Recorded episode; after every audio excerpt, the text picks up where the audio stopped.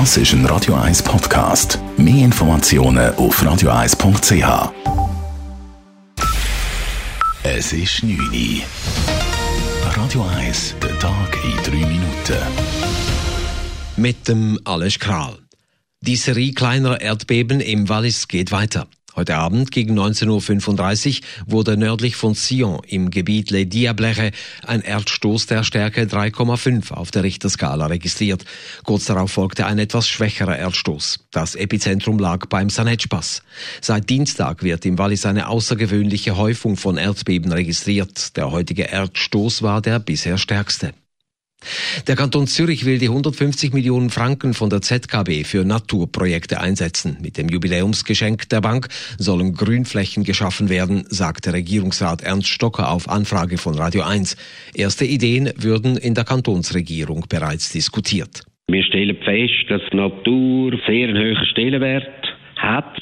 Und ich glaube, das ist einer der Ansätze, die wir verfolgen wollen. Finanzdirektor Stocker gab zudem bekannt, dass die Kantonsangestellten nächstes Jahr nur einen Teuerungsausgleich von 0,1 Prozent erhalten und nicht wie ursprünglich geplant 0,5 Prozent.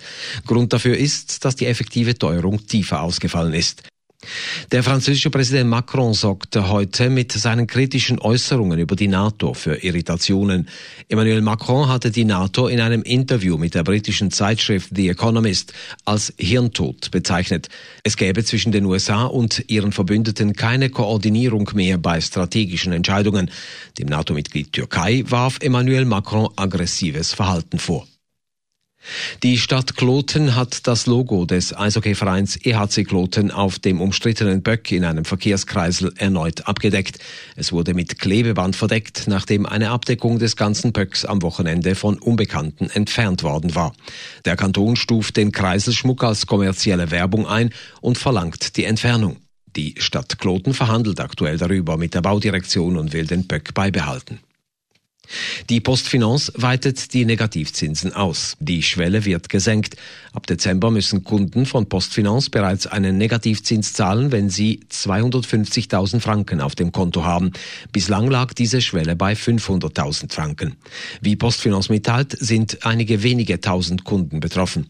Auch andere Banken belegen die Gelder ihrer Kunden mit Negativzinsen, bei der UBS und der Credit Suisse allerdings erst ab einem Bargeldsaldo von zwei Millionen. Die Motion eines SVP-Nationalrats aus dem Wallis verlangt eine Besserstellung des Schweizer Weins in den Restaurants. Die Hälfte der Weine auf der Karte sollen aus der Schweiz stammen. Schweizer Weinproduzenten halten in einer ersten Reaktion nicht viel davon. Dieser Zwang sei nicht sinnvoll, sagt Robin Haug, Geschäftsführer des Branchenverbands Deutsch-Schweizer Wein zu Radio 1. Der Schweizer Wein hat eine sehr gute Qualität und es geht darum, dass man das auch bei so einem Endkonsument kann antragen kann. Und ich denke, das wäre der richtige Weg. Wir müssen ja Gastronomen und vor allem auch Konsumenten von der guten Qualität der Schweizer Wein überzeugen können. Auch der Bundesrat empfiehlt eine Ablehnung. Es handelt sich um einen Eingriff in die Wirtschaftsfreiheit ohne Verfassungsgrundlage. Und noch zum Fußball. Der FC Basel steht in den Sechzehntelfinals der Europa League. Die Basler schlugen heute Abend zu Hause die Spanier aus Getafe 2 zu 1 und qualifizierten sich damit für die K.O.-Phase der Europa League. Radio 1 Wetter.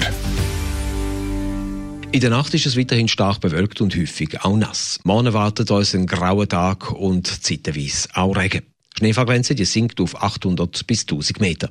Temperaturen bei uns am frühen Morgen um 3 bis 4 Grad, am Nachmittag nicht mehr als 6 Grad. Das war der Tag in 3 Minuten.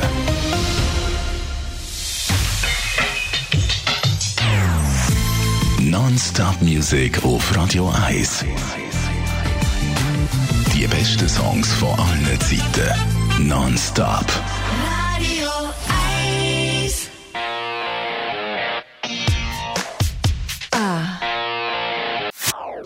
Das ist ein Radio 1 Podcast. Mehr Informationen auf radio1.ch.